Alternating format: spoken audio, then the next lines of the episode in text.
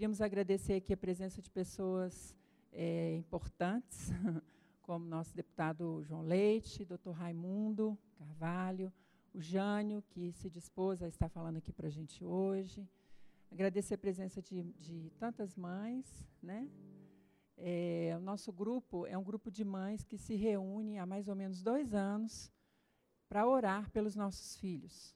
É, são mães da Fundação Torino que entende o poder da oração, entende que quando elas se colocam de joelhos, os filhos ficam de pé. Então, é, existem outras mães também aqui presentes, né? gostaria que ficassem de pé, as mães da Fundação Torino, para que todos conheçam. E eu acredito que tenha mães de outras escolas, né? da escola americana. Pode ficar de pé também. Então, são mães que se dedicam a orar pelos filhos, acreditam no poder da oração, podem ficar à vontade. E buscam ao Senhor, né, ao Deus Todo-Poderoso, a palavra de Deus como regra de fé e prática.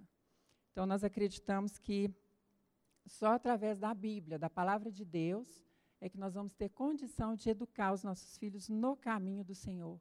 A Bíblia fala em Provérbios 22 que é, nós devemos ensinar os nossos filhos no caminho em que eles devem andar. Não é o caminho, é no caminho. Então, nós temos que estar junto com eles, né, aprendendo a palavra do Senhor para ensiná-los no caminho, o caminho correto. E no, quando nós estamos junto com os nossos filhos, nós estamos dando exemplo. Então, é por isso que nós resolvemos hoje fazer esse evento um pouco diferente, né, com um tema que está sendo tão discutido aí na sociedade, que é a ideologia de gênero. Nossas crianças estão sendo mesmo atacadas, né? Nós estamos vivendo uma guerra aí. Então nós convidamos pessoas que dominam o assunto, que estão aí no meio político, é, que têm acesso ao governo, para estar tá trazendo ensinamentos para nós, né? Importante que a gente aprenda isso para que a gente possa saber lidar com esse assunto dentro da nossa casa. Então, eu gostaria de estar convidando o pastor Neif para estar fazendo uma oração.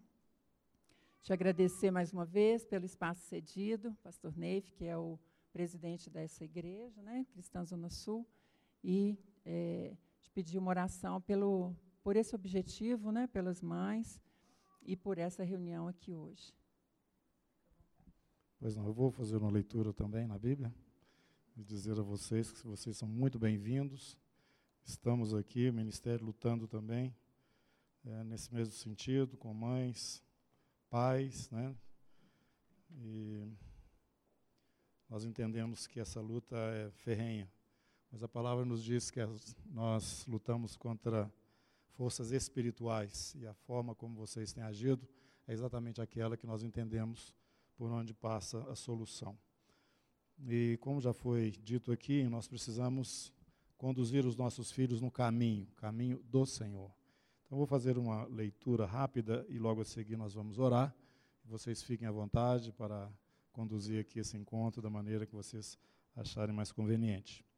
Mas no livro de Deuteronômio, no capítulo 5, é, no versículo 32 e 33, está escrito o seguinte: Cuidareis em fazerdes como vos mandou o Senhor vosso Deus, não vos desviareis nem para a direita nem para a esquerda. Andareis em todo o caminho que vos manda o Senhor vosso Deus, para que vivais, bem vos suceda e prolongueis os dias na terra que haveis de possuir. E no capítulo 6, na sequência, no verso 5, Amarás, pois, o Senhor teu Deus de todo o teu coração, de toda a tua alma, de toda a tua força. Estas palavras que hoje te ordeno estarás no teu coração. Estarão no teu coração. Tu as inculcarás a teus filhos, e delas falarás assentado em tua casa e andando pelo caminho, e ao deitar-te e ao levantar-te. Também as atarás como sinal na tua mão, e te serão por frontal entre os olhos. E as escreverás nos umbrais de tua casa e nas tuas portas. E ainda no livro dos Salmos, um salmo que a gente gosta muito dele, no casamento. Salmo 128 diz o seguinte: Bem-aventurado aquele que teme ao Senhor e anda nos seus caminhos. Do trabalho de tuas mãos comerás, feliz serás e tudo te irá bem. A tua esposa no interior de tua casa será como videira frutífera, teus filhos como rebentos da oliveira à roda da tua mesa. Eis como serão, eis como será abençoado o homem que teme ao Senhor.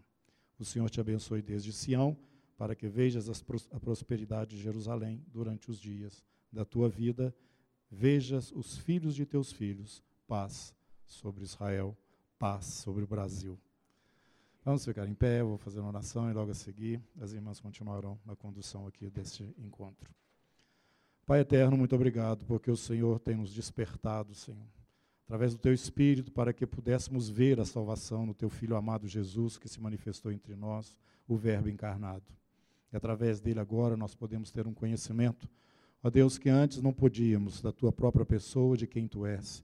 E queremos que todas as coisas, Senhor, não só nas nossas vidas, mas no mundo de uma forma geral, sejam alinhadas com o teu querer, com a tua vontade, com a tua santidade.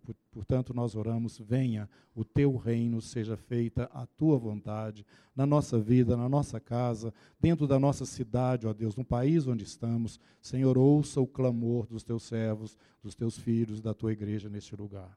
Nós pedimos que na sequência aqui deste programa, deste encontro, Senhor. O Senhor esteja é, trazendo mais entendimento, conhecimento, é, não só daquilo que nossos olhos percebem, a nossa visão natural alcança, mas desta, dessa amplitude espiritual do que está acontecendo nesses dias que precedem o teu retorno. Nós te agradecemos em um nome de Jesus, porque o Senhor nos tem despertado e tem também nos usado para que esta vontade, que é boa, perfeita e agradável, aconteça não somente dentro das nossas famílias, mas aonde nós estivermos também. Em nome de Jesus, nós te agradecemos. Amém. Amém. Fica à vontade. Quero agradecer também a presença aqui do João, é, João Leite, nosso deputado, e o nosso irmão também, é, Raimundo, do Instituto de Política, Políticas Governamentais. Viu? Ou quem que vai ficar? Palavra você? Então, fique à vontade. Bom dia, gente. Primeiro, gente, é um prazer estar aqui, mais uma vez, com o grupo né, Mães que Oram. Acho que esse é um trabalho sensacional que a sociedade organizada está fazendo.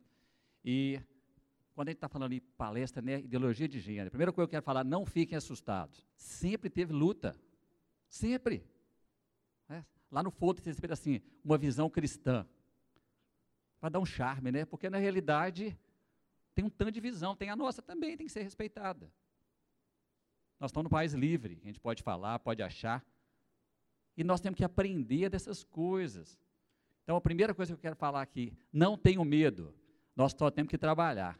E é por isso que o Raimundo está aqui hoje, que o João está aqui, que a turma está trabalhando. Tá certo? E eu quero que a gente, no final aqui hoje, falei isso com a Bárbara, com a Juliana, que a gente saia daqui no final assim, ah, eu posso ajudar nisso, porque parece que nós estamos meio perdidos em algumas coisas. Depois o Raimundo vai contar aqui, os apertos que ele passa sozinho aí, olha assim para o lugar, não contava com mil pessoas, tem cem, sempre as mesmas. Né? Então nós podemos ajudar, nós podemos trabalhar. Então, o que, que eu me propus a fazer aqui hoje? Nosso tempo aqui é curto. Aqui não é um seminário, é um bate-papo. E eu fiquei me perguntando quando a Bárbara e a Juliana me falaram para se a gente podia fazer esse bate-papo sobre ideologia de gênero. Tema espinhoso? Não sei não, é um tema como outro qualquer. Acho que o espinho, o tamanho do espinho, é a gente que faz ele ficar. Né? Nós estamos aqui em família.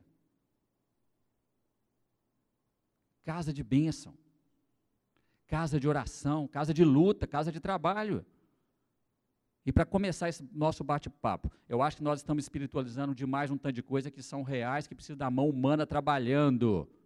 E acho que é isso que nós temos que fazer aqui hoje. Eu quero que vocês entendam, nós estamos no meio de uma briga ferrenha, que existe desde que a humanidade foi criada, tem briga. Então, eu me propus a trazer, eu sei que você já sabe o que é ideologia de gênero, eu sei que isso já está rolando, tá, tem demais disso aí, mas eu queria que a gente tentasse fazer um overview, uma, voar por cima disso tudo e falar assim, onde que eu estou no meio desse negócio? Quem já foi no Mineirão? João já foi, né, João? Quem já foi no Mineirão? Quando ele está no último nível lá da arquibancada, você já viu tanto que a gente chama o técnico de burro? É, burro, você não está vendo esse espaço no campo aí, não? Pela, ele não está vendo. Ele está no mesmo plano. Aí você só fala, não estou acreditando que não está vendo, e você põe lá e fala, é mesmo, hein, tem um buraco ali. Manda o cara, fala com ele, põe o lateral ali, está um buraco. Isso é a vida, nós temos que acordar para essas coisas. Então eu gostaria muito, se a gente tiver um objetivo no final, dessa uma hora, uma hora e pouquinho aqui junto, sair e falar assim, ai, eu acordei, dá para saber o que, que eu posso fazer. Eu acho que nós vamos estar com um ganho formidável. Tá bom? Então vamos nesse sentido aqui. Então o que é esse negócio de ideologia de gênero? Nós já falamos aqui, mas eu acho que a, a regra básica, a regra de ouro, ensina a criança no caminho que deve andar, porque ainda que ela cresça, que ela se torne um adolescente, um adulto, um jovem adulto, um velho, um sábio, ela não vai se desviar. Esse é o X da questão, isso é uma promessa. Então nós temos que acreditar nisso. Sabe, levantar nossos ombros, eu acho que nós estamos andando com os ombros muito baixos. Ai!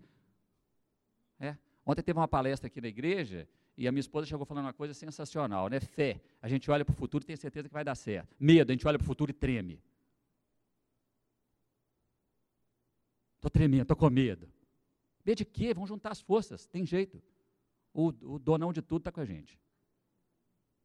Bem, o que, que é ideologia? A gente fala tanto aí. Ideologia, em um sentido bem amplo, significa aquilo que seria ou é ideal aquilo que seria o ideal. Na sua família tem uma ideologia, na sua família tem que pode ser parecida ou pode ser diferente. Na sociedade tem diversas ideologias, no mundo tem diversas. O mundo ocidental, o mundo oriental tem ideologias completamente diferentes. O muçulmano, do cristão, do. Ah, ideologia. Que seria ou é ideal. Este termo possui diferentes significados, sendo que no senso comum é tido como algo ideal, que contém um conjunto de ideias. Vamos pensando junto um conjunto de ideias, pensamentos, doutrinas ou visões de mundo de um indivíduo ou de um determinado grupo orientado para suas ações sociais e políticas. Está começando a clarear alguma coisa aí? Vão entendendo o que, é que essa turma está fazendo aí. Para de xingar PT, para de xingar não sei o que lá. Entende o que, é que eles estão fazendo? Eles estão numa luta, estão no outro lado do jogo.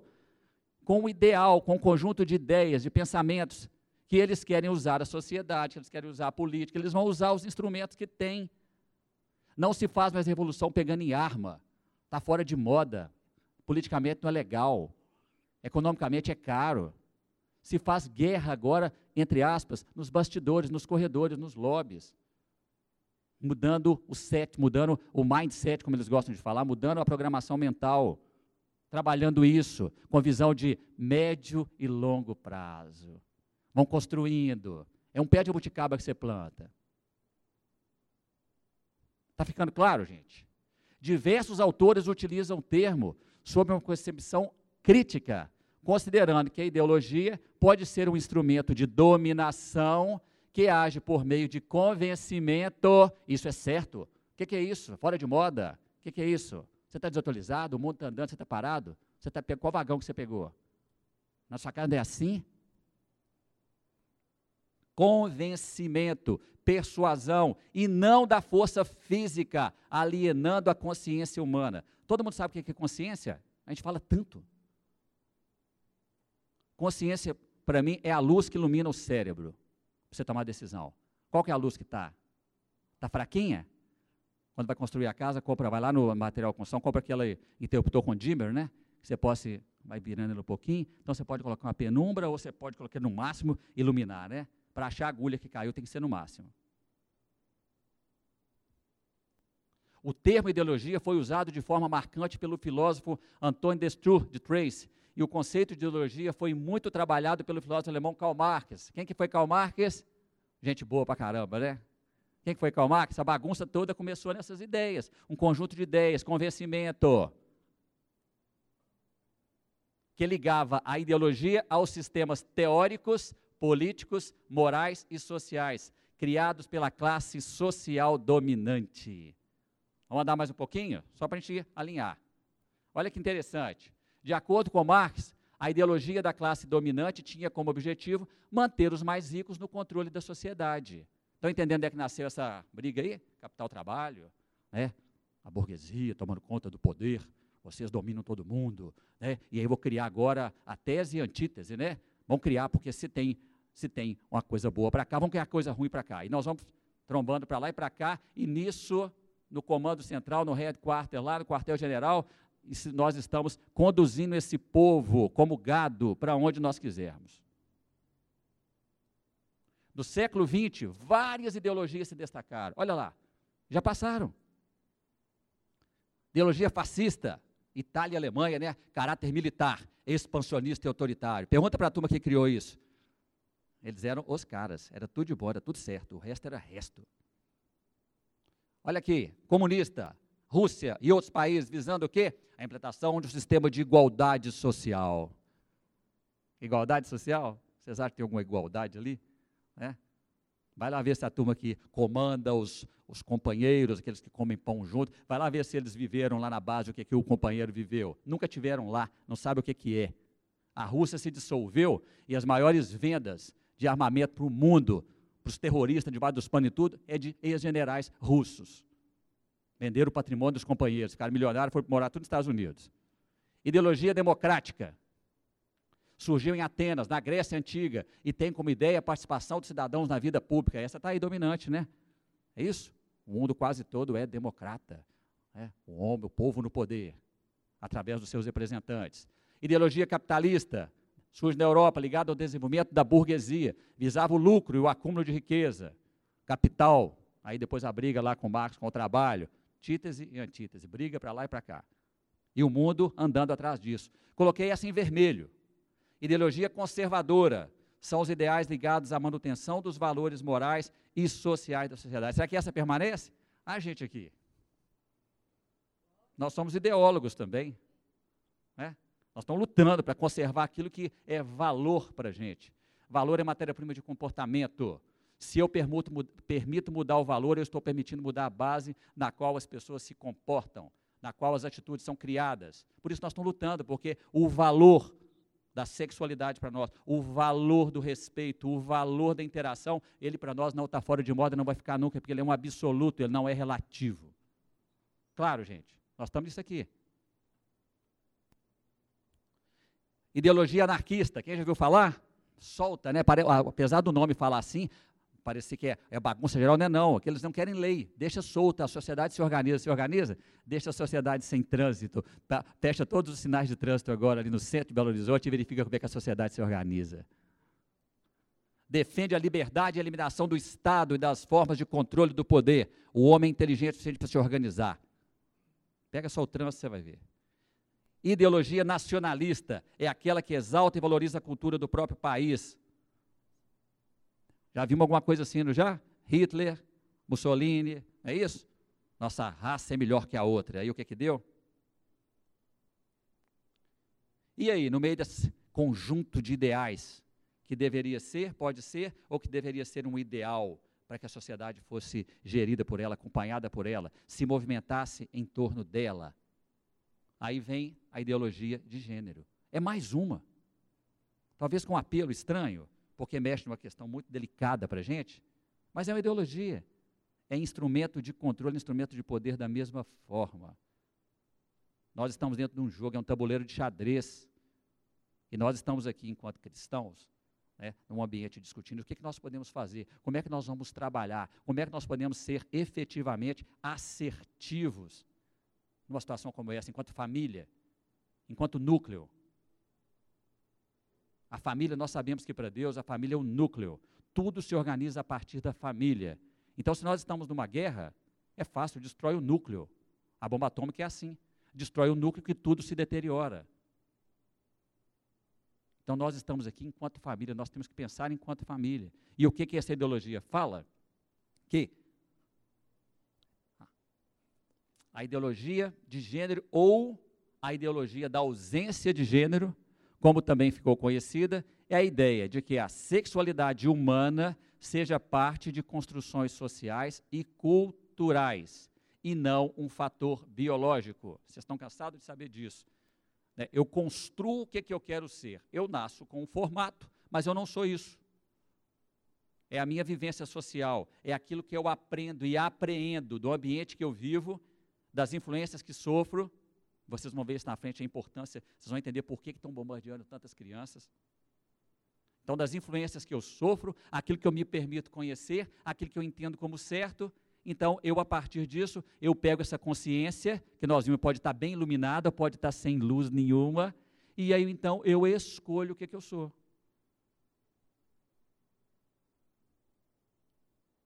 De acordo com esta ideologia, os seres nasceriam neutros e poderiam, ao longo da vida, escolher o seu gênero sexual.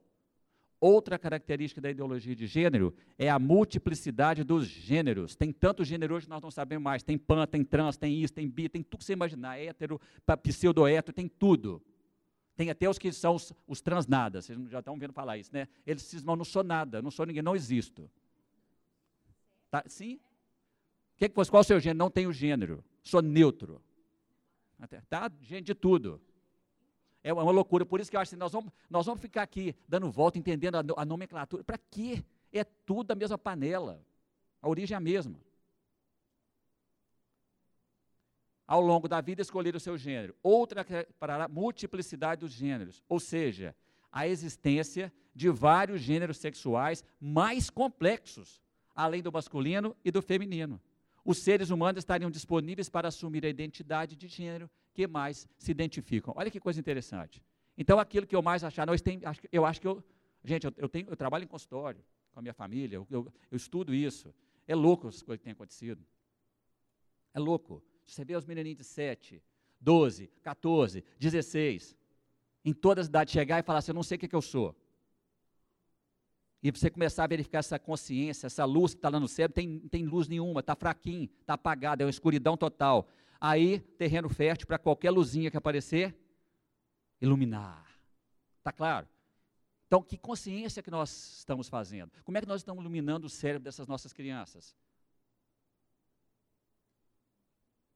Olha que interessante. A ideologia, esse conjunto de ideias, esse, esse mundo que deveria ser real, ou um mundo imaginário, ou um mundo desejado. Olha a importância disso na sociologia. O que é sociologia? Que estuda aqui o comportamento da sociedade. Olha que interessante esse conceito. A sociologia descreve uma ideologia como uma associação de representações e ideias que um determinado grupo social produz a respeito de seu meio envolvente e da sua função nesse meio. Existem ideologias políticas, ideologias religiosas. Nós temos, enquanto um grupo cristão, nós temos um conjunto de ideologia, um conjunto de ideias que formatam o nosso pensamento, que nos serve de referência, que abastece o nosso, nosso código de conduta interno. Econômicas, não é isso? Tem capital, tem o, o, o comunismo, e jurídicas, um conjunto de teses. Agora, olha que interessante aqui em vermelho. Uma ideologia se distingue de uma ciência porque não tem como fundamento uma metodologia exata capaz de comprovar essa ideia. Então, ideologia, ide, ideologia, logos, né? E ideia, ideia mesmo, pensamento. Então, o conhecimento de um conjunto de ideias parou por aí. Na Noruega, vou afirmar para vocês aqui, quem não viu, entra na, lá no, no, no YouTube. Na Noruega, um comediante, não foi um cientista, um comediante, pai, incomodado com toda essa bagunça que nós estamos vendo aqui agora. Né? Ele passou a mão e ele começou a pesquisar. E um comediante norueguês, sabe da história, né, amor? Ele desmascarou programas de 80, 100, 200 bilhões que o governo norueguês estava colocando, ideologia de direito nas escolas, ele simplesmente começou a perguntar para os ideólogos noruegueses por, com base em que na ciência que eles faziam aquilo. E eles afirmaram um tanto de coisa, eles são espertos em afirmar. Você pergunta para ele, segundo João da Silva, não sei o que lá, ele disse que essa, eles falam mais de 10, horas falando. Aí você fala, joia, aí você vai procurar aquilo, evidência de não existe. Ou que existe é apenas uma fala solta que eles colocaram laudas e laudas e laudas e laudas. Esse comediante norueguês está no YouTube, perguntou para os, os, os, os, líderes da ideologia de gênero, com base em que, que eles estavam fazendo isso, eles deram um tanto de explicação. Aí sabe o que, que ele fez? Ele pegou as explicações e foi atrás das pessoas citadas. Na Inglaterra, né, dos Estados Unidos, foi em Harvard, foi na Inglaterra e tudo. Foi perguntar com as pessoas, pessoa, o que, que esse cara está falando? Eu nunca falei isso. E os caras colocaram tudo o contrário do que ele estava falando. Aí ele voltou para a Noruega, e é, é hilário vocês verem a cena. Ele voltou e falou assim: aqui, você falou sobre isso, eu fui lá, aqui. Ela mandou esse recado para você. Assistam. E aí o que, que aconteceu? A sociedade se mobilizou, aquilo divulgou, o governo cortou tudo que tinha de investimento daquilo, eram bilhões de dólares. Então, olha aqui, gente, Olha, a ciência, Deus nos deu a ciência, foi para pesquisar, foi para ter argumento. A ciência é conhecimento. É consciência, ciência. Com conhecimento, nós precisamos conhecer, nós precisamos fazer coisa como estamos fazendo agora, sabe? Sem baboseira, sem revanchismo, sem ataques, focado nas ideias. Esse é o argumento que nós temos. O mundo fala quanto é fatos e dados, não tem argumento. O cara é um comediante, ele pegou e falou, cara, você falou que o senhor Raimundo falou que isso aqui, o cromossoma X, não sei o que lá e tal. Ele falou, senhor Raimundo, o senhor falou isso? Não, não disse isso não, eu disse isso, pelo contrário. O que, que o senhor acha então de elogio? Aí, aí vocês vão ver lá. Aí, aí ele voltou e falou, cara, e aí, governo, vocês estão embarcando nesse conjunto de ideias? Nessa ideologia que, que pinta o mundo ideal?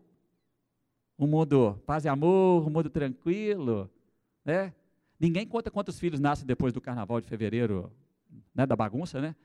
Quantos filhos sem pai, quantas famílias rompidas e destruídas, não é isso? Mas é legal, né? Folia, quatro dias. O grupo que defende uma ideologia frequentemente tenta convencer outras pessoas a seguirem essa mesma ideologia.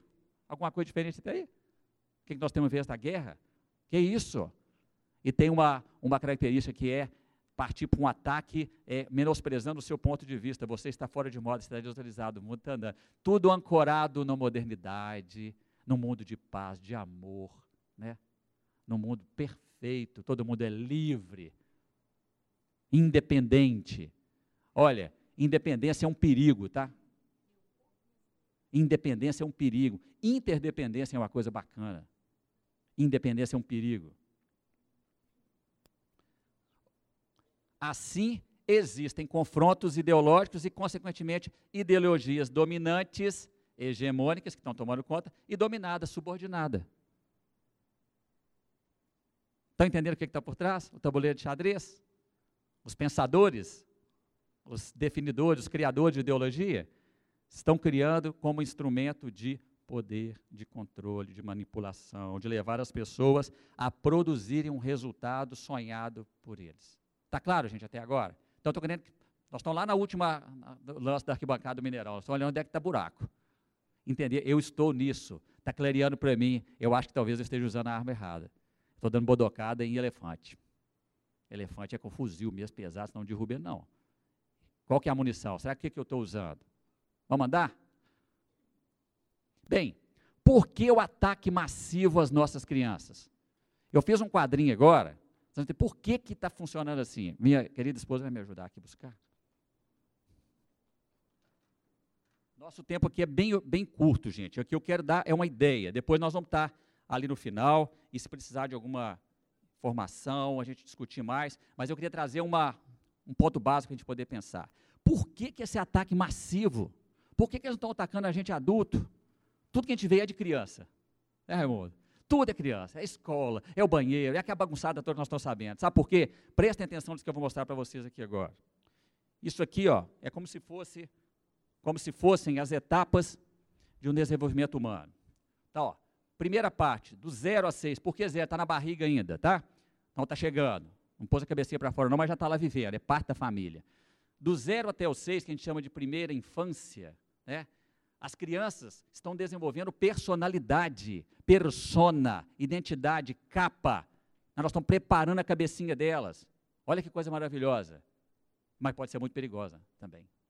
Então estamos preparando. O foco aqui, o alvo dos pais, os pais têm que saber: eu estou, com tudo que estou fazendo, trabalhando personalidade. Nessa época, vamos relembrar os menininhos aí, quem tem pequeno e quem já teve. Os meninos fazem, eles não pensam. As ações precedem as crenças. Por isso que dá trabalho demais. Por isso que as mães quase morrem, porque tem que andar atrás do menino, levando, te ensina 20 vezes, fala, esse menino é burro, não vai aprender não. Já ensinei 3 mil vezes. É porque é assim, ele está simplesmente fazendo, ele não está pensando assim, eu vou agora tomar banho porque eu sou um menino educado, minha mãe mandou e eu quero... Nada, nada disso, você está tomando banho que você mandou. Pronto. A grosso modo é adestramento mesmo, estou ensinando, por isso que mata a mãe. Mãe mais nessa época, eu sei que eu lembro da minha, coitada. É como que os, os meninos andam, eles disparam. É potência demais sem direção nenhuma. A direção é meu pai e a mãe. Então, as ações precedem as crenças. Aqui, ó, sabe o que é essa fase? Esponja. Absorve tudo. Estão ligando aí? Absorve tudo. Bom ou ruim? Se você falar que isso aqui é isqueiro, isqueiro. Se você falar que isso aqui chama café, ah, café. Vocês aqui falaram que aqui que chama computador. Computador, aprendi o que é computador. Ele está na fase aberta, esponja, absorvendo tudo, trazendo tudo para dentro dele. Opa, então dois lados da moeda, trazendo o bom e trazendo o ruim. Então, efeito esponja. Tá claro, gente? Tem um caminhão de coisa aqui, mas eu estou indo no eixo. Aí ele pula para cá, chega ao 7. Mudou. Muda a fala, muda o jeito, muda um tanto de coisa. Ele pula para cá. Aí nós estamos formando caráter. Moral. Certo e errado. Segundo a nossa ideologia. Segundo o que nós acreditamos. Tá claro? Eu que ensino pelo que é certo e o que é errado. Quem tem filho na cidade sabe, a linguagem mudou. Aqui começa a aparecer um tal de porquê. Por que isso? Por que aquilo? Por que aquilo? Por quê? Por quê? Por quê? Por quê? Porque ele está procurando uma razão lógica. E aqui ele transita de ação e ele começa a ir para a crença. Aqui ele já começa a fazer, mas agora ele já faz sabendo da razão moral. Eu estou fazendo isso porque é bom. Eu estou fazendo, meu pai me ensinou. Estão vendo a cabecinha? Se tem luz lá dentro, você tem consciência desenvolvida, ótimo. Se não tem, perigo à vista. Ele continua na fase da esponja, aprendendo muito, mas agora o aprendizado é mais refinado. Ele quer argumento. Por quê, pai? Por que, que, eu não posso fazer? Por que, mãe, que eu tenho que fazer? Por que, que você deixa fulano e não deixa ciclano? Por que, que o meu irmão mais velho pode e eu não posso? Tudo. E aí ele pula para cá. Adolescência, 12 a 17. Ah, hein? Maravilhosa. Eu tenho uma aqui. Benção. eu tenho uma aqui. Eu lembro que eu falo muito com a minha esposa, quando era até 11, 12, eu brincava que a gente fazia assim, vem aqui com a gente, final de semana na casa da vovó, agora nós vamos aqui, nós vamos lá na igreja, nós vamos isso, tudo. Mas depois que chegou aqui, vamos, por que eu tenho que ir? Né? Mas eu tenho que ir mesmo, mas eu não gosto. Chegou a época. Aqui é treino, ó. aqui é escola da vida. Aqui ele está se desgarrando com você, deixa ele desgarrar mesmo, ele está aprendendo, senão ele vai ficar preso no você. Cresça junto com ele. Aqui é escola da vida, escola de adulto, ele está vindo para cá. Tá certo? E aqui a gente trava eles aqui. Depois eles voltam que meu filho vai com as mãos para cá, com as mulheronas para cá para poder ir casar, que tomar conta e fica preso aqui, vocês avacalhando tudo. Nós, né? Eu estou falando de mim também. Então, essa fase da identidade. Olha, aqui ele já formou personalidade, aqui ele está ajustando caráter, agora identidade. Eu sou isso aqui, ó. Opa! O que, que eu sou? O que, que foi formado aqui atrás? Aqui, ó, palavra-chave aqui, influência. Aqui papai e mamãe só influencia. Agora é hora de conversar, hora de ministrar, hora de crescer, hora de amadurecer. Se não, pôr o assunto na mesa, qualquer que seja o assunto. Senão ele vai buscar lá fora. Lá fora tem cheio de coisa ruim. Lá fora a luz que ilumina a consciência é uma luz estranha. Aqui é a fase que ele está se afirmando. Pronto. E aí ele chega na idade adulta. Não vou falar disso.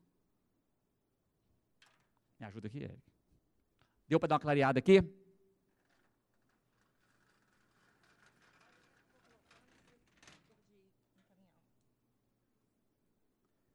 Bem, falamos um pouquinho dessas etapas. Ali da primeira infância, da segunda, da adolescência, depois dos jovens adultos. Tá bom, né? E aí? Entendendo isso, qual remédio? Tem vacina contra isso? Nós estamos fazendo aqui isso. O trabalho que nós podemos fazer enquanto profissionais, enquanto família, é isso. Descobrir que vacina, que remédio, como que eu posso agir, quais são as estratégias. Como que nós vamos trabalhar? Como corpo. Cada um com uma função. E aí eu pergunto: será que os nossos filhos poderiam dizer, estou vacinado contra isso? Será que nós estamos vacinando os nossos filhos? Ou nós estamos deixando os outros vacinarem? Que tipo de vacina estão colocando em nossos filhos? Esse é o nosso papel. Essas são nossas estratégias. Nós temos que vaciná-los, prepará-los como qualquer um outro assunto do planeta, nós temos que prepará-los para que eles possam sair daquelas etapas que nós vimos, ir para uma vida adulta e saber, eu sou isso aqui, pronto, acabou, eu sei quem que eu sou. Pode falar o que for. E aí eu quero deixar aqui um convite aos pais. Sabe? Tem uma figura chamada presença substituta. O que é presença substituta? Eu não estou com você fisicamente, meu filho, mas eu estou com você no seu coração. Será que nós estamos no coração dos nossos filhos, onde quer que eles estejam indo? Eles estão nos carregando? Como referência dos modelos, dos valores de ensinamento. Nós somos a primeira opção ou nós somos mais uma dúvida no mundo deles? Que estratégias nós temos? Claro, nós estamos falando de estratégias espirituais. Primeiro ponto, nós somos cristãos. Então nós sabemos que muito pode a oração do justo. Nós estamos em comunhão, onde dois ou mais estiverem juntos, ele estará conosco. Ele está aqui agora conosco, olhando aqui, sabe, nos apoiando, nos ajudando, nos pedindo, nos dando sabedoria, para que a gente conduza, para que a gente ache, ache o tiro certo, ache o alvo certo capacitando as pessoas que estão na luta, umas na luta direta, no fight mesmo, na briga ali, tomando pancada direta, outros nos bastidores, outro carregando, outro apoiando. É assim, nós somos um corpo. Então, as estratégias espirituais é oração. Mas aí, nós temos que olhar o outro lado da moeda. Quais são as estratégias humanas? Aí a gente sai da oração e vai para ação. E para briga. Não existe crescimento sem confronto. Que forma de fazer confronto nós estamos escolhendo? entrando no mesmo jogo? No mesmo nível? No mesmo palavreado? Né, Raimundo? Não. Além de tudo, nós temos que ser testemunhas vivas, cartas vivas de amor, de respeito. Nós podemos ser contra um tanto de coisa dos comportamentos, não contra as pessoas. E eles não conseguem jogar nesse mesmo jogo. Não há poder contra o amor. Nas nossas estratégias, nós temos estratégias de defesa e de ataque. Então eu quero falar agora, para fechar minha fala aqui, sobre família. A família só tem uma coisa a fazer: engajar, buscar conhecimento, informação, ministrar, conversar, preparar, tomar conta do coração. Nosso Deus nos deixou a seguinte frase: sobre tudo que se deve guardar, guardai o coração, porque de lá procedem as fontes de vida. Olha que interessante, né? Eu sou psicólogo. Falo, Deus deve ter errado, porque devia falar para guardar o pensamento, né? Porque é aqui eu tenho que ficar processando. E olha o que, ele falou: guarda o coração, porque aí procede. Olha, nós começamos a pensar com esse lugar aqui, ó. Já sentiram fisicamente quando você não está bem? Então, não, não, dói a cabeça. A cabeça, quando dói, você toma um remédio passa, mas aqui dá um aperto, dá um negócio estranho da gente. Ou seja, está processando alguma coisa aqui que vai subir. Aqui é processador. Aqui processa. Por isso que Davi falou: Senhor, é, tira, né, unge a minha cabeça com teu óleo o meu cálice transborda. E aqui o que Deus mandou foi o que está lá em Romanos? Renovai, não vos conformeis com esse mundo, mas renovai a vossa mente, para que possas. Pararará. Então aqui nós temos que renovar, nós estamos aqui renovando. Renovando em quem? Em que, que eu posso engajar? Em que, que eu posso ajudar? Que arma que eu. Ó, eu tenho competência nisso, eu sou, eu sou nisso, o que, que a gente faz? Como é que a gente prepara? Como é que a gente vai para o confronto? Ora de noite, a noite toda, e vai de manhã e fala: Agora eu estou aqui na luta, eis-me aqui, tá certo? Senhor, você está comigo. Toma pancada torta direita, né? Mas levanta e fala: Então, defesa e ataque. Defesa dentro de casa. Nós temos um micro-universo que é a nossa casa, o nosso laboratório, onde é que é a principal escola. No passado, quem coloca valor nas crianças? 80, as pesquisas mostram 80, 90% do código de valor é colocado pela família. Ponto. No passado, a escola ajudava um tiquinho. Agora a escola não ajuda mais nada. A escola só atrapalha, porque ela não pode. Ela não pode nem fazer nada que ela queira, porque vira uma confusão. Então, o que, que eles estão fazendo agora? Eles estão se recuando. Isso ficou só para nós mesmo, só para casa. Então, essa é o nosso micro. Agora nós temos o macro. E eu gostaria de chamar o senhor Raimundo aqui. Raimundo é um amigo, é nosso amigo, viu, gente? Pode, você não pode conhecer, mas ele é nosso amigo. ele tem feito um trabalho muito bacana né? É, que ele é um dos caras que está ali na luta, de frente. Ontem ele estava em Brasília com o ministro da Educação, né? chegou tardão, está aqui cedo conosco, lutando, tomando pancada à torta direito, mas nós temos que ajudá-lo. Então eu vou pedir para o Raimundo assim, Raimundo, como é que a gente ajuda? Aqui, convoca essa turma aqui para ajudar, porque nós estamos discutindo a defesa, ataque, fala lá os apertos que você passa, o que, que você sonha, depois o João vai vir cá completar. Fique vontade. Obrigado, Jânio. Bom dia a todos. Eu quero agradecer a Deus por essa oportunidade. Sempre abro a minha fala dizendo: só estou aqui porque é a vontade do Senhor, debaixo da proteção dele. Eu quero falar algumas palavras para vocês. Agradecer sempre, Pastor Neif, que desde o antigamente, antigamente abria as portas lá da comunidade, lá no contorno, porque o nosso grupo estava crescendo grupo de soldados, homens e mulheres com muito valor, mas cada um num lugar e a gente precisava de um ponto. Onde vamos encontrar? Muito obrigado, pastor Neif, pelo seu carinho para conosco. Quero também aqui agradecer ao Jânio pelo convite e agradecer. Sempre para mim é um privilégio estar perto do João Leite. Eu falo com ele toda vez que eu encontro com ele, embora ele seja atleticano e eu cruzeirense, que toda vez que eu encontro com o João, ele me abraça e eu falo assim: graças a Deus eu não estou sozinho nessa luta. Graças a Deus. Eu encontro o pastor Ney falo isso com ele também. Sabe por quê? O Jânio falou aqui da oração. Então, quando eu vou para a batalha, eu aciono o pastor Ney, é o primeiro que eu chamo. Pastor, nós precisamos de oração. Nós vamos para uma luta amanhã, só Deus, só Jesus na causa. Também quero aqui trazer uma palavra pessoal. Eu cheguei aqui e falei, mães que oram, que alegria. Lembrei da minha querida mãe. Minha mãe orou sete anos pela minha conversão. E eu aprendi com a minha mãe uma coisa que tem me ajudado muito nesse enfrentamento contra os grupos LGBTs. É paciência e domínio. Cada vez que eu chegava em casa de madrugada, cada vez que eu estava perdido, a minha mãe tinha sempre um versículo bíblico e colocava lá no meu travesseiro. Eu li e rasgava. Até que um dia eu acordei e falei, mãe, ela assim, oi, bom dia. Você só está indo para onde? Estou indo para a igreja. Eu falei assim, eu quero ir com a senhora. Eu falei, por quê? Porque hoje eu vou aceitar Jesus. E dali para frente já tem muitos anos. Mas eu quero aqui continuar a palavra do Jânio dizendo o seguinte. Eu também um dia estava sentado aí numa cadeira como vocês, é, ouvindo muitas coisas de ideologia, de questionamento de grupos LGBT, partidos de esquerda, essa situação toda. Até que aconteceu um fato que mudou a minha perspectiva. Eu, lá, eu já estava aposentando a minha profissão e eu falei assim: o que, que eu vou fazer da minha vida? E nesse dia foi o que o Senhor colocou.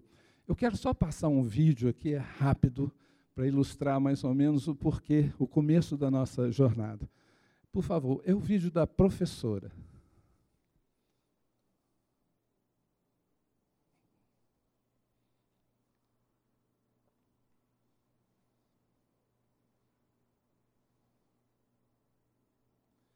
Bom, enquanto ele localiza,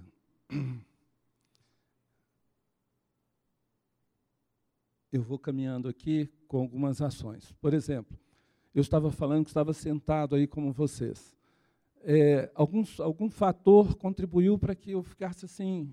É, eu falei, preciso fazer algo, eu, eu tenho tempo agora, eu tenho disponibilidade. Mas eu falava assim, mas como que eu vou contribuir? O meu ramo é publicidade, eu trabalho com publicidade, eu vou entrar numa questão de educação, defender criança, gênero, eu não conheço nada disso. E eu falei assim, não, mas o Gênio falou aqui, o falou uma coisa muito boa assim, não vamos ter medo. Vamos passar o vídeo, depois eu complemento, por favor.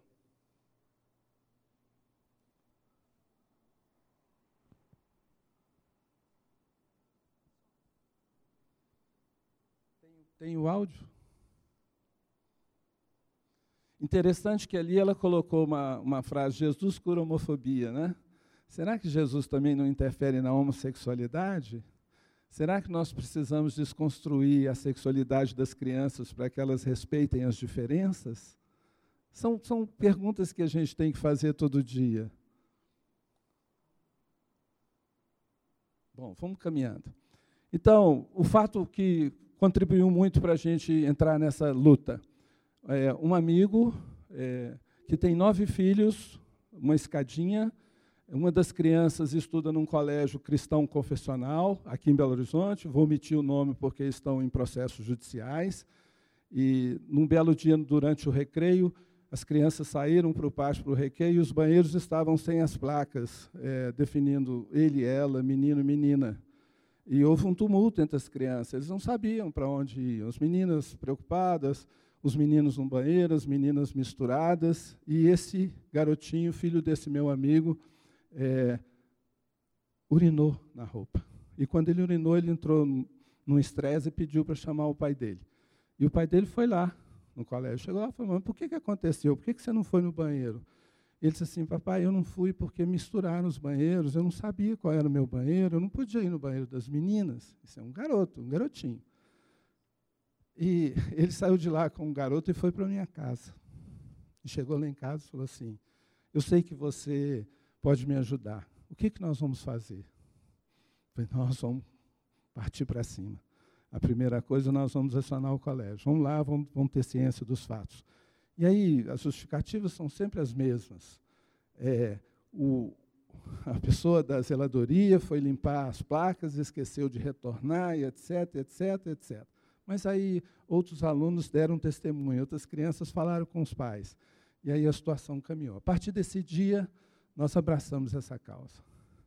Porque a ideologia de gênero não vem só com essa questão.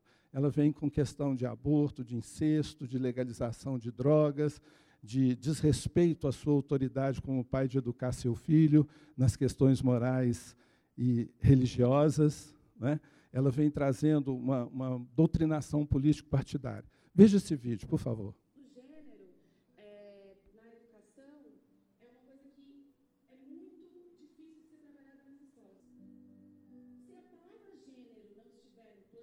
Ok.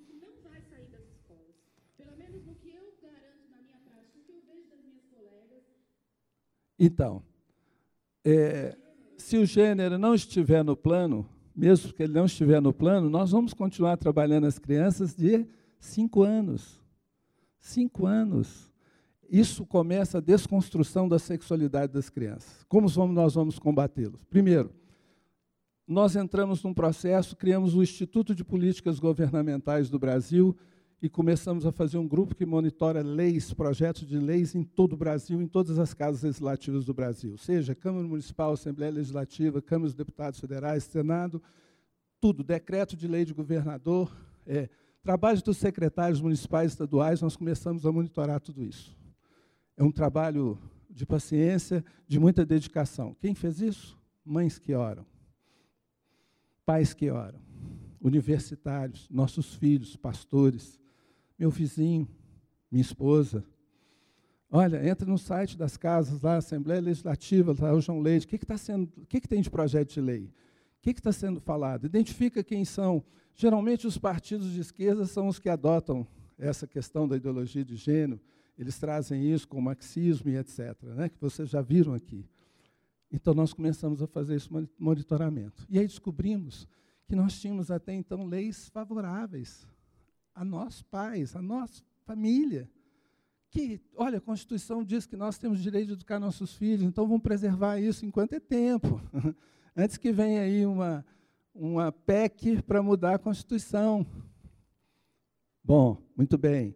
Aí começamos a ver projeto de lei que está lá que fala assim: vamos criar o Conselho LGBT. Ora, nós vamos criar um Conselho LGBT. Vamos ver o que diz o projeto de lei.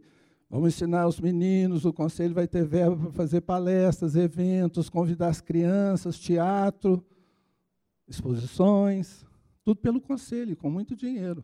Belo Horizonte tem um programa chamado BH Sem Homofobia, que eles colocam dinheiro lá, uma fortuna. Para quê? Para trabalhar essa proposta da ideologia de gênero. Como nós combatemos isso?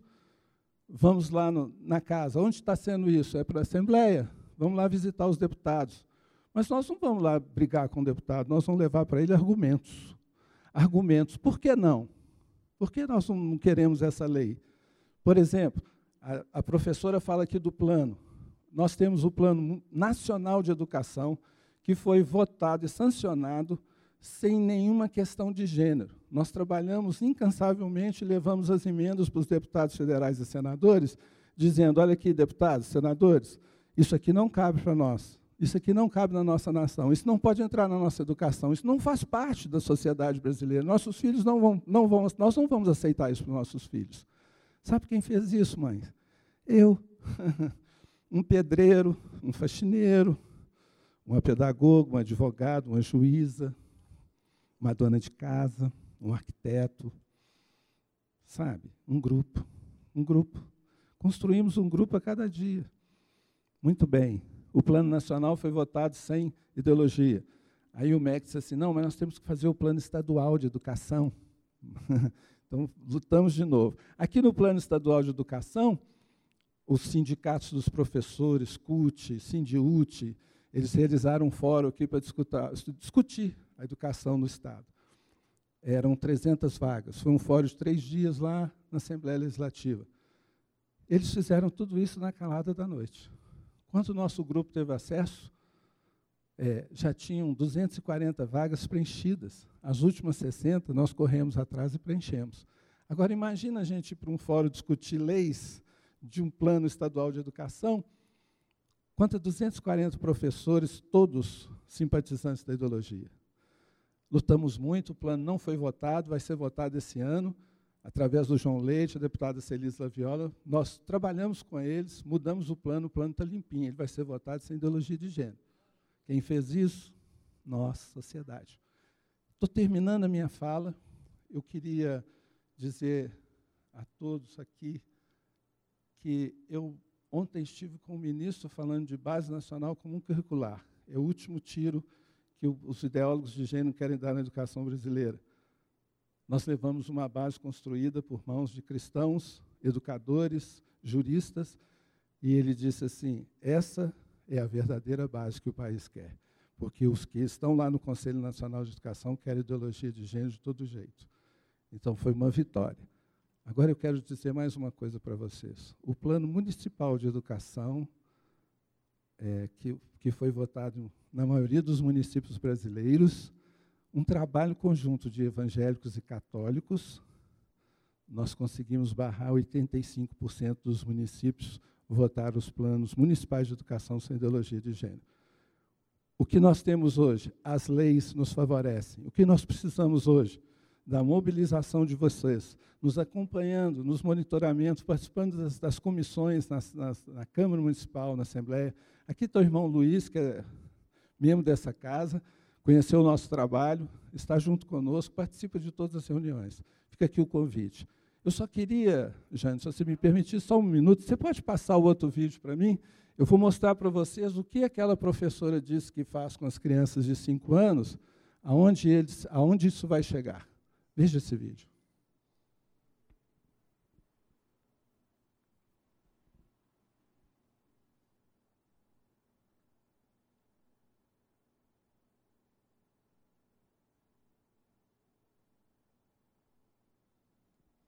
Enquanto ele localiza lá, eu queria falar, eu falei do Instituto, que é o que a gente trabalha politicamente, e nós também presidimos um grupo que chama Rede Estadual de Ação pela Família, que é um grupo que agrega profissionais liberais, talentosos, outros voluntários, mas nós trabalhamos em defesa da família. Fica aqui o convite de vocês, caso queiram participar da rede conosco.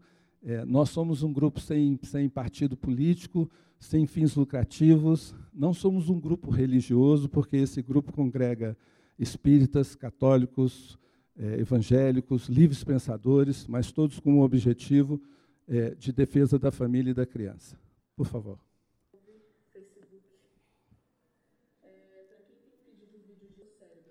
Obrigado.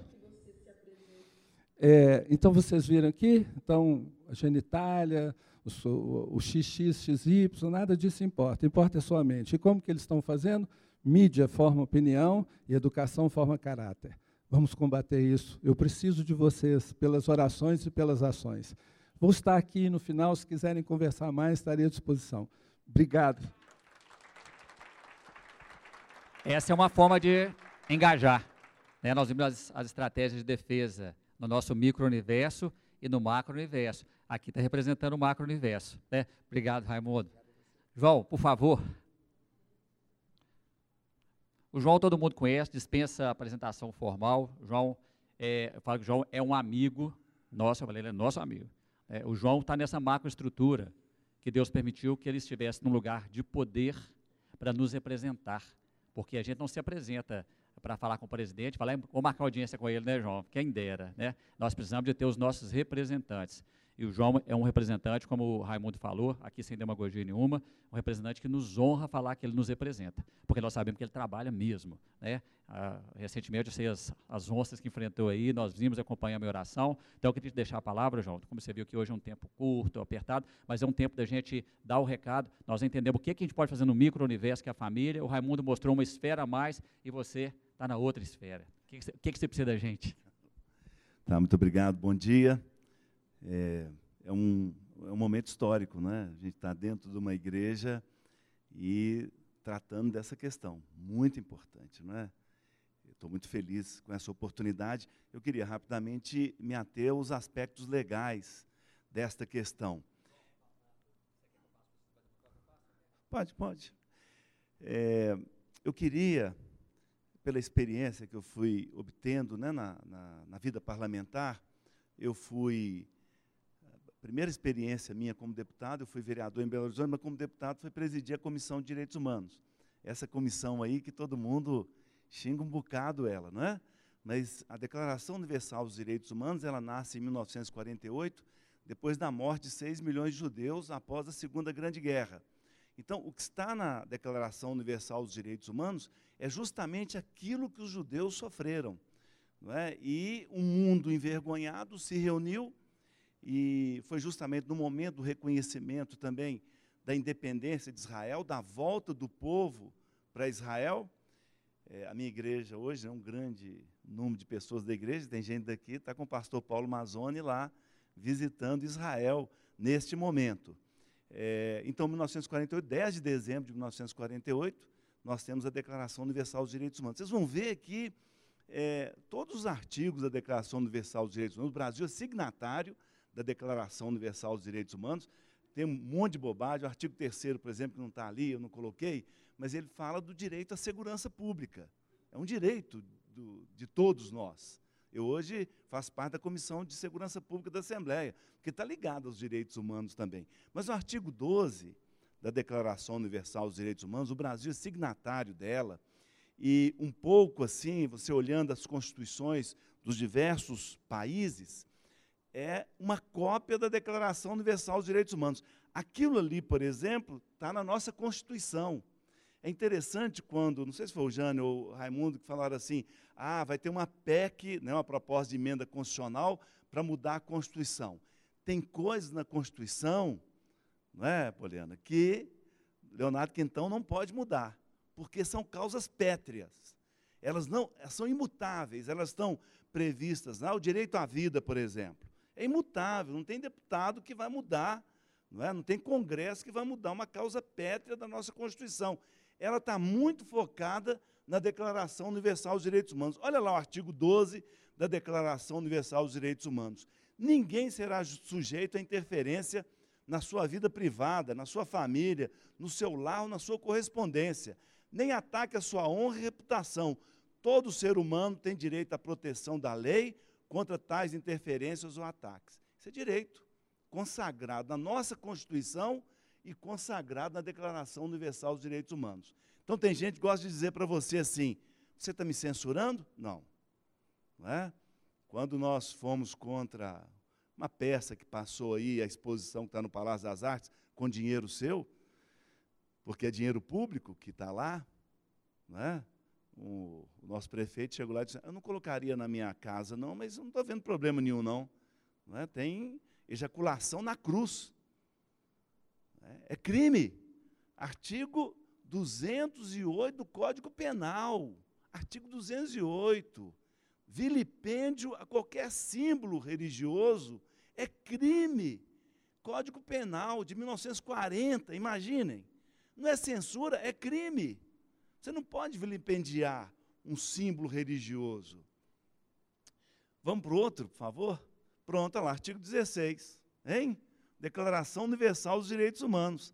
A família é o núcleo natural e fundamental da sociedade e tem direito à proteção, tem direito à proteção da sociedade e do Estado. Hein? Declaração Universal dos Direitos Humanos. Por que está isso na Declaração Universal dos Direitos Humanos? Se a gente pegar o artigo 17, tem outra coisa muito interessante.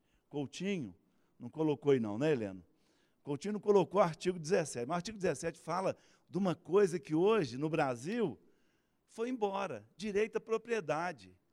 Por quê que nós temos direito à nossa propriedade? Por que, que o seu lar é inviolável? Ninguém pode entrar nele, a não ser que esteja acontecendo um crime, flagrante delito, pode entrar na sua casa e com uma, uma determinação judicial entre 6 e 10 da noite.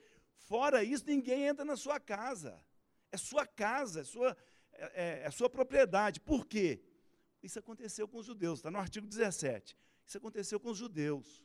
Eles entraram na casa deles, tomaram a casa deles, julgaram os judeus sem um, um, um tribunal, prenderam eles, mataram sem julgamento, então nós viemos essa previsão toda de um mundo envergonhado.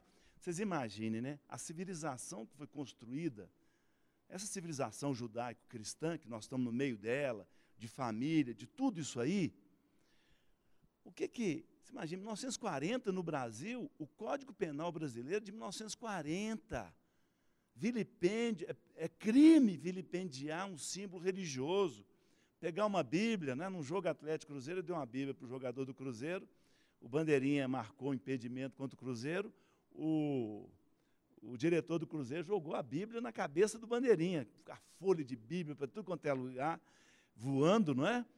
É um símbolo religioso, é crime. É crime. Vamos, vamos mais. Artigo 26.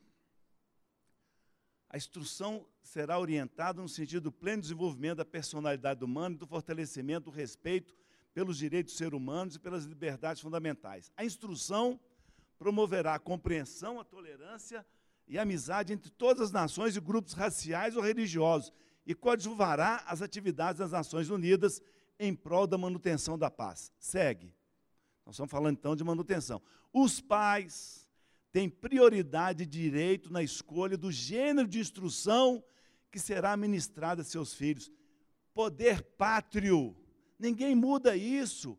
Eu estou falando de hierarquias de leis. Em primeiro lugar, o Brasil é signatário da Declaração Universal dos Direitos Humanos. Segundo lugar, nós temos a Constituição brasileira, que nos protege. Depois, vamos seguir. Depois nós temos, então, a Constituição Federal, artigo 226.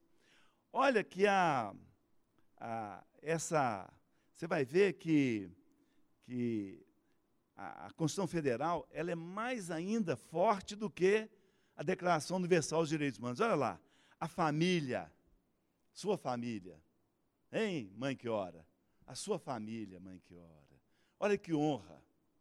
É base da sociedade. Base da sociedade. Tem especial, especial proteção do Estado.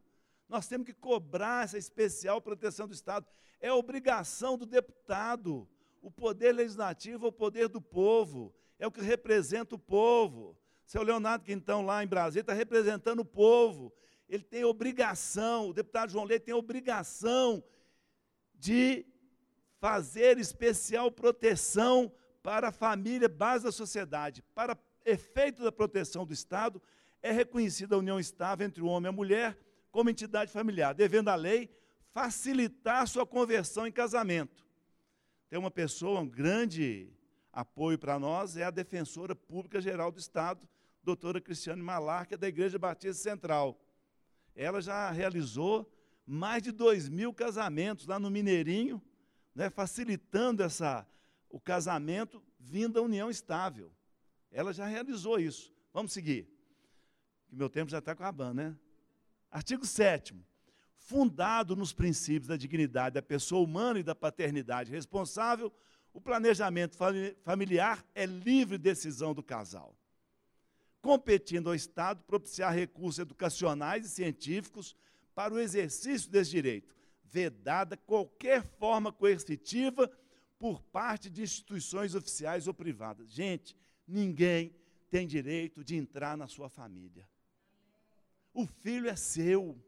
O Estado tem responsabilidade de dar proteção especial para a sua família. Nós estamos mendigando o quê? Não é? Segue, por favor. ECA. ECA. Então, todo mundo xinga o ECA também, não é, gente? Eu, como secretário de Estado, fechei as últimas três FEBEM em Minas Gerais. Como que era antes do ECA? Nós podemos criticar muito a idade penal, porque tem menino aí fazendo horror, não é? Mas eu acho que o caminho é outro. O caminho é a questão daqui, ó, não é?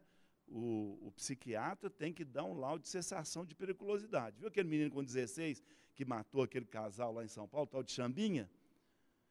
Com 16 anos, tem mais de 10 anos, ele está preso até hoje. Nenhum psiquiatra liberou ele. Por quê? Porque ele não sente a dor do outro. Hein? Psicopata daqueles campeões. Eu creio que para liberação, inclusive de adolescente em conflito com a lei, teria que ter um laudo de cessação de periculosidade. Olha os pedófilos. Outro dia soltaram um. Eu acompanho isso tudo, gente. Outro dia soltaram um pedófilo, 12 anos preso. Saiu, o que, que ele fez? Primeira coisa, atacou uma criança. Não saiu sem laudo. Qualquer psiquiatra ou mesmo psicólogo, doutor Jânio, chega lá e fala: esse cara vai fazer a mesma coisa de novo, ele continua pedófilo, vai atacar uma criança. Então, olha lá no, no ECA. O ECA é um avanço, gente. Antes do ECA, como é que era? Eu encontrei, por exemplo, em Bom Despacho, na FEBEM, foi a última que eu fechei em Minas Gerais, tinha lá 90 pessoas. Tinha, um, tinha três homens lá que me chamaram a atenção. Um, já com seus quase 60 anos de idade, tomando aquelas, aqueles remédios, tudo, tarja preta, ele atirou, aos sete anos de idade, ele atirou no, num primo dele, naquele tempo que dizia a lei do menor. Vai para uma fazenda da FEBEM. Quer dizer, 40 anos depois, ou 50 anos depois, eu encontrei com ele lá. O outro era surdo e mudo. Aos oito anos foi achado numa das nossas cidades. Ele não escrevia, ele não ouvia, ele não falava. Colocaram ele em bom despacho. Ele ficou lá mais de 40 anos. Nós não podemos ir contra o Estatuto da Criança e do Adolescente. Tem coisa que tem que mudar? Tem. Mas jogar no lixo o Estatuto da Criança e do Adolescente? Não. Artigo 4 É dever da família da comunidade, da sociedade em geral e do poder público assegurar com absoluta prioridade a efetivação dos direitos referentes à vida, à saúde, à alimentação, à educação, ao esporte, ao lazer, à profissionalização, à cultura, à dignidade, ao respeito, à liberdade e à convivência familiar e comunitária. Vocês estão acompanhando aí o escândalo da Justiça da Infância e Juventude de Belo Horizonte? Você já usou droga? Usei em 2003. Está entrando no hospital para ter o bebê. Pode tirar o bebê dela. Ficou sem o bebê. Ah, já. Ah, eu usei maconha, não sei quando. Tira. Está tá, tá no Conselho Nacional de Justiça. Eu intervi nisso. Eu fui ao juiz, eu fui ao desembargador. Falei, doutor, como é que você tira da mãe? Você tira da mãe o filho. Que, que desce, pelo menos, é, maior, é o maior número de abrigamento de criança da história de Belo Horizonte. Sabe o que é abrigamento? Jogar uma criança num chamado orfanato, numa casa lá, longe da mãe. Nós estamos vivendo esse tempo e com um estatuto que diz isso. O juiz está em dificuldade com o Conselho Nacional de Justiça. Eu avisei para ele. Avisei para os promotores, olha o que vocês estão fazendo. Vamos seguir. Artigo 5 nenhuma criança ou adolescente será objeto de qualquer forma de negligência, discriminação, exploração, violência, crueldade, opressão, punido na forma da lei qualquer atentado por ação ou omissão aos seus direitos fundamentais. Vamos seguir. Artigo 17. O direito ao respeito consiste na inviolabilidade da integridade física, psíquica e moral da criança e do adolescente, abrangendo a preservação da imagem, da identidade, da autonomia, dos valores, ideias e crenças dos espaços e objetos pessoais. É dever de todos velar pela dignidade da criança e do adolescente, pondo-os a salvo de qualquer tratamento desumano, violento, aterrorizante, vexatório ou constrangedor. É o que o Raimundo disse aqui para nós. Chegar lá uma criança e ela urina na roupa, porque não está lá o lugar dela que ela aprendeu em casa com os pais. O estatuto, ele é um, um uma, uma, é juntar um monte de lei. Na hierarquia, nós estamos com a Declaração Universal dos Direitos Humanos. Em segundo lugar, vem a Constituição Federal, o Estatuto da Criança e do Adolescente. Nós temos a Lei da Organização da Assistência Social. Todos esses instrumentos, gente, dão proteção especial à família. Eles estão querendo ganhar no grito da gente. Mas a bola está com a gente. Eles não têm como fazer isso. Agora, a única chance deles é se a gente ficar calado. Não é? Não dá para a gente ficar calado. Porque, gente, isso não vai parar nunca. Imaginem, ontem, essa semana aconteceu na Itália. A torcida adversária da Roma fez camisas da Roma com retrato de Anne Frank. Por quê? Para exacerbar um preconceito contra a Associação Roma de Futebol. Está sendo punido. Imagina, outro dia um jogador fez um gesto obsceno para a torcida. O que, que aconteceu? Tomou dois jogos de suspensão. Aqui nós estamos vendo acontecer essas coisas. Já 30 deputados já assinaram comigo, nós vamos ao Ministério Público pedir que o representar o Ministério Público para que ele denuncie todas essas pessoas de acordo com isso aí. Ó. Nós temos um procurador, Ronald Albergaria, que nos instruiu em tudo. Ele já foi procurador da infância e juventude, nos instruiu em tudo. Segue, para a gente terminar, né? 29. Não se deferirá a colocação em família substituta a pessoa que revele, por qualquer modo, incompatibilidade com a natureza da medida ou não ofereça ambiente familiar adequado. Esse negócio, né? Ah, o casal, não consigo nem falar o que é isso, né? O nome disso aí, não é? Ah, vai estar lá. Tem jeito, né? Artigo 58. Do processo educacional, respeitar-se-ão os valores culturais, artísticos históricos próprios do contexto social da criança e do adolescente, garantindo-se a estes a liberdade da criação e o acesso às fontes de cultura. Mamãe, que hora, ninguém tem direito de ensinar o que você não quer para o seu filho. Acompanha lá, um oi no peixe, outro no gato. Hein? Segue. Artigo 71. A criança ou adolescente tem direito à informação, cultura, lazer, esporte, diversões, espetáculos e produtos e serviços que respeitem sua condição peculiar de pessoa em desenvolvimento. Doutor Jane mostrou para nós aqui o que é de 0 a 6 anos. Botar um homem lá nu para uma criança tocar é crime. Não é censura, é crime.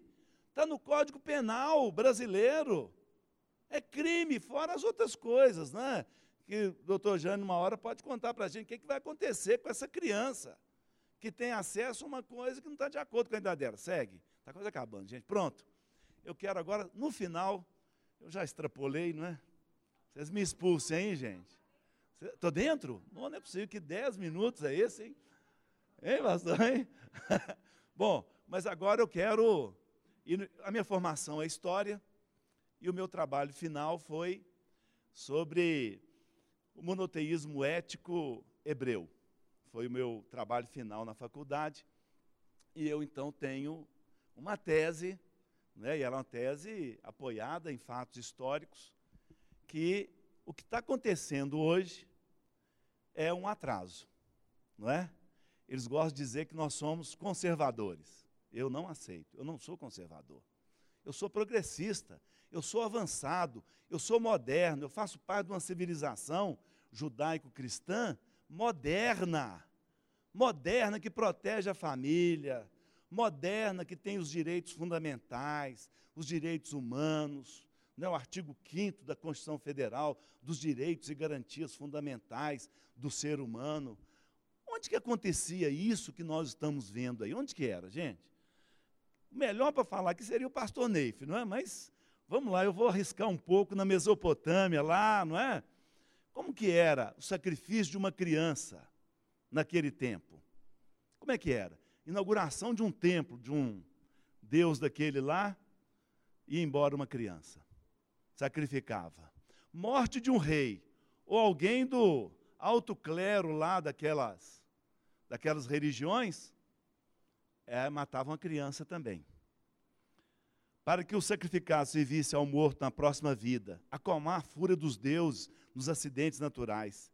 Bebês nascidos com deficiência física ou mental praticantes. Azteca, Azteca, civilização, civilização helênica, vikings, amorreus e cananeus. Eles praticavam isso.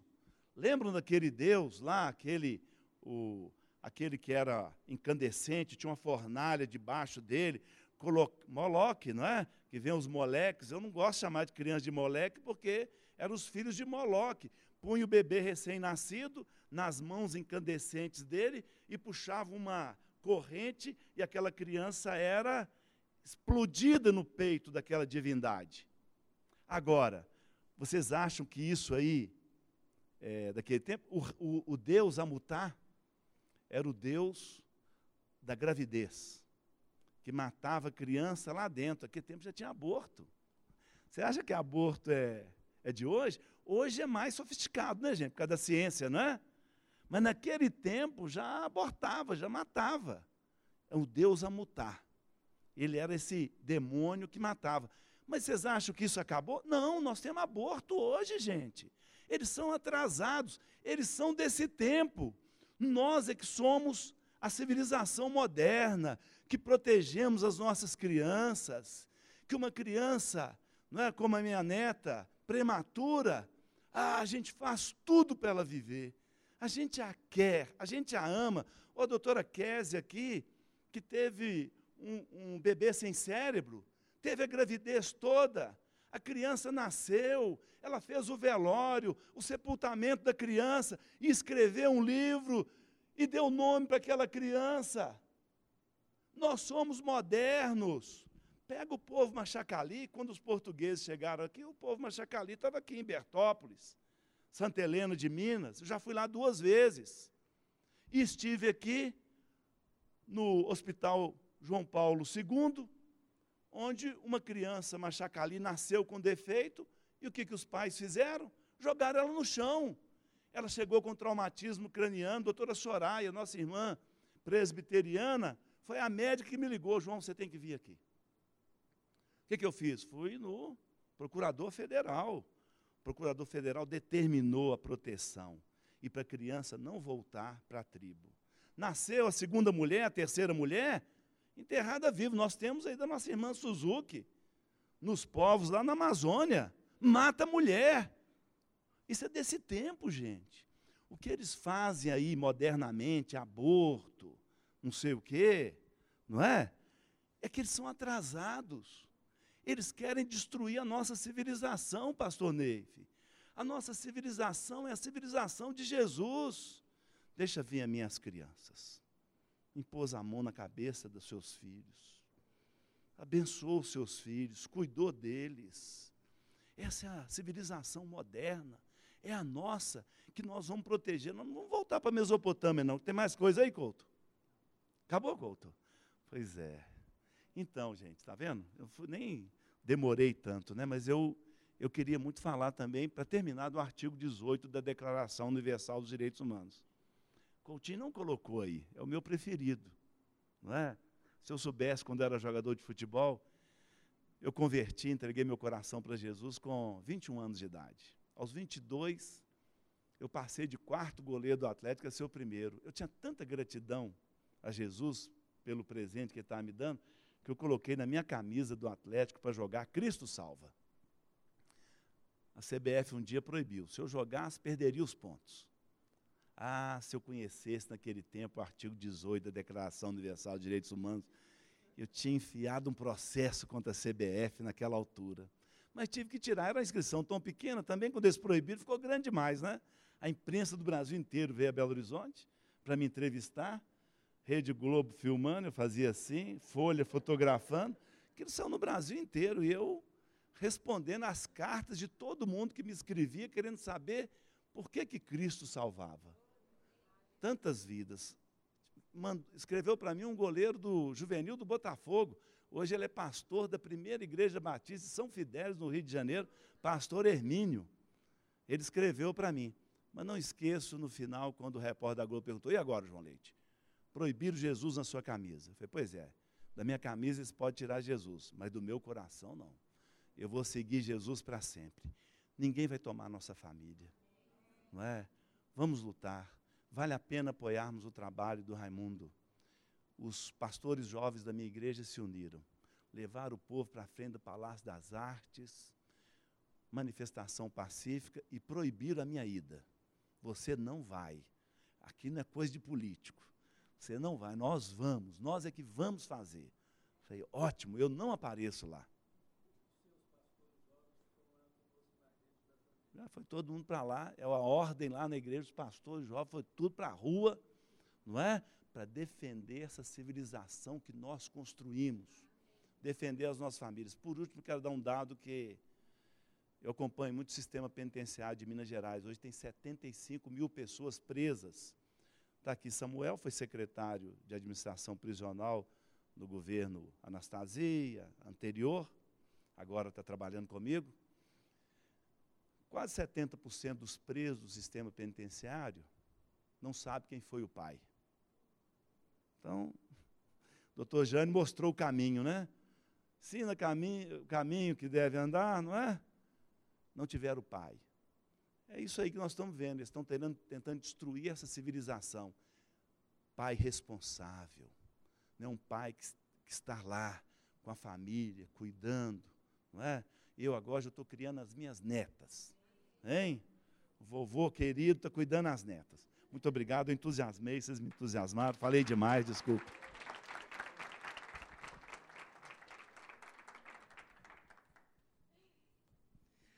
Gente, muito obrigada, viu? De novo eu quero agradecer vocês. Foi, pois não?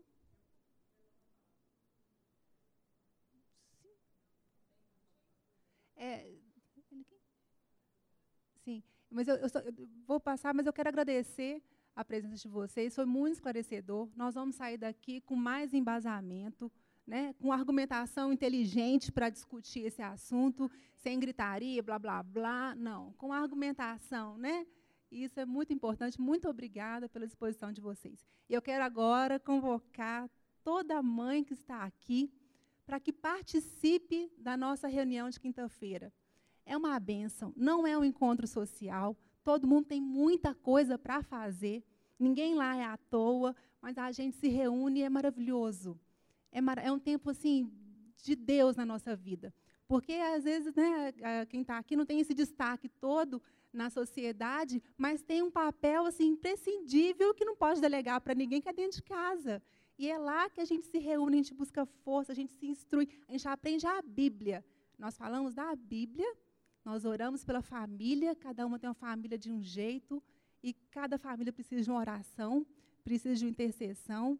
Então a gente se reúne ali, estudamos a Bíblia, oramos pela família, pelos filhos, pela escola, porque é onde nossos filhos passam a maior parte do tempo, para que Deus oriente, preserve, guarde, né? E, e, então eu convido todos vocês. Nós nos reunimos na, na, no salão da Igreja Presbiteriana do Belvedere, que pastor querido, amado, nos recebe toda quinta-feira, com todo o amor, com todo o carinho. É aqui pertinho da Fundação Torino, na Luiz Paulo Franco, número 34. Nós procurem a gente aqui, a gente é, entra em contato, né? reforça, relembra, tá bom? E agora eu quero chamar nosso amado pastor que faça a oração final aqui e abençoe a nossa vida. Obrigado, que Deus possa nos abençoar. É, só explicando direitinho, na, na realidade nós cedemos o espaço para esse ministério, algumas irmãs lá da nossa igreja que coordenam esse ministério, é, nós não temos é, nenhum compromisso, é, dizer claramente, né, não tem nenhum compromisso denominacional. Todas as irmãs de qualquer denominação, nós temos lá um grupo de irmãs que reúne batista, presbiteriana, da comunidade, católicas. Todo, nós, a, a, casa é aberta para receber as irmãs. É, descendo aqui a, a, a jornalista de Jalma Andrade, tem aquela rotatória, é a casa da esquerda. De frente ao ponto de táxi. De frente ao ponto de táxi. Tá bom? Aquela casa de muro de pedra, não tem nada escrito, porque o Belvedere não pode, não permite que se coloque placa nem nada. Tem lá uma cruz preta para identificar que é a igreja. Uma cruz preta e um bannerzinho ali, tá bom? Nós temos uma alegria muito grande de receber vocês. O que eu sempre digo lá na nossa, para a nossa igreja é o versículo que nosso irmão usou para começar. Ensina a criança no caminho que deve andar. Tudo isso que acontece, conforme o nosso irmão João Leite disse, é, disse, é, vem lá do início. Quando a gente lê uh, o livro de Gênesis, a gente vai perceber a destruição de Sodoma e Gomorra.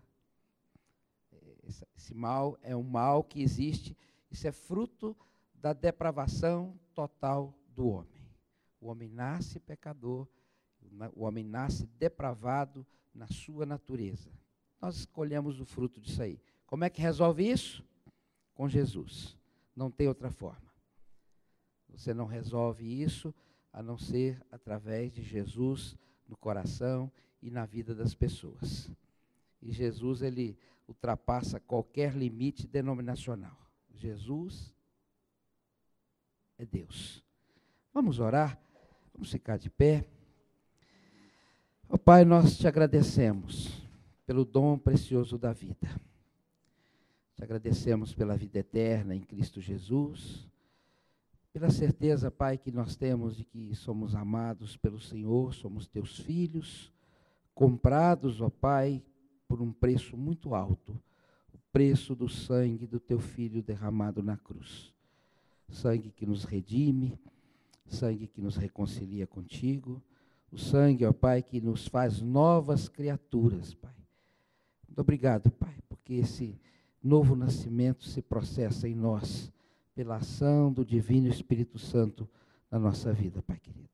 Ó Pai, nós temos que cuidar das nossas famílias.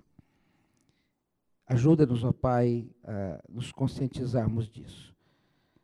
Ajuda-nos, ó Pai, a termos coragem de chegar em casa, reunir a família, esposa, filhos, desligar a televisão e abrir a tua palavra, lê-la com os nossos filhos, ó Pai, e orar uns pelos outros. Ajuda-nos, ó Pai, a entendermos que a tua palavra, Senhor Deus, é a coisa mais preciosa que nós temos, Senhor Deus, a ferramenta mais preciosa para a educação dos nossos filhos, ó Pai, para conduzi-los, Senhor Deus, aos pés da cruz do Senhor Jesus. Que nós, pais, e alguns aqui já avós, não possamos, Senhor Deus, negligenciar o nosso papel de responsáveis na condução, na formação, na educação dos nossos filhos. É responsabilidade nossa, Pai. Não é responsabilidade da igreja, não é responsabilidade da escola, do Estado. Eles apenas nos ajudam, Pai, mas é responsabilidade nossa, como pais. Que sejamos, ó Pai, responsáveis pela educação dos nossos filhos. Que a tua palavra, Senhor Deus, que é luz para o nosso caminho, que ela possa também, Senhor Deus, ser luz para o caminho dos nossos filhos e que criando-os, ó Pai, aos pés da cruz do Senhor Jesus, ensinando o Senhor Deus a amar a Ti e a Tua palavra, possamos construir uma sociedade melhor. Possamos, ó Pai, construir um mundo, um futuro melhor, Senhor Deus, para os nossos filhos. Enquanto, ó Pai, nós estamos vivendo nesse mundo, enquanto aguardamos a volta do Senhor Jesus, que possamos nos preparar, Senhor Deus, para vivermos com integridade, com honestidade com sinceridade na tua presença. Abençoa, Senhor Deus, essas mães que estão aqui, os pais que aqui estão também. Abençoa, Senhor Deus, a todos. Que esse ministério, Senhor Deus, continue sendo tão abençoado pelo Senhor como tem sido até agora. E que muitas pessoas, muitos lares, muitas famílias possam conhecer a luz, possam conhecer a Jesus Cristo, Pai, através desse ministério. Guarda-nos, proteja-nos Guia-nos, ó Pai. Caminha conosco, Pai, por onde quer que nós andarmos, que o Senhor esteja conosco, Pai.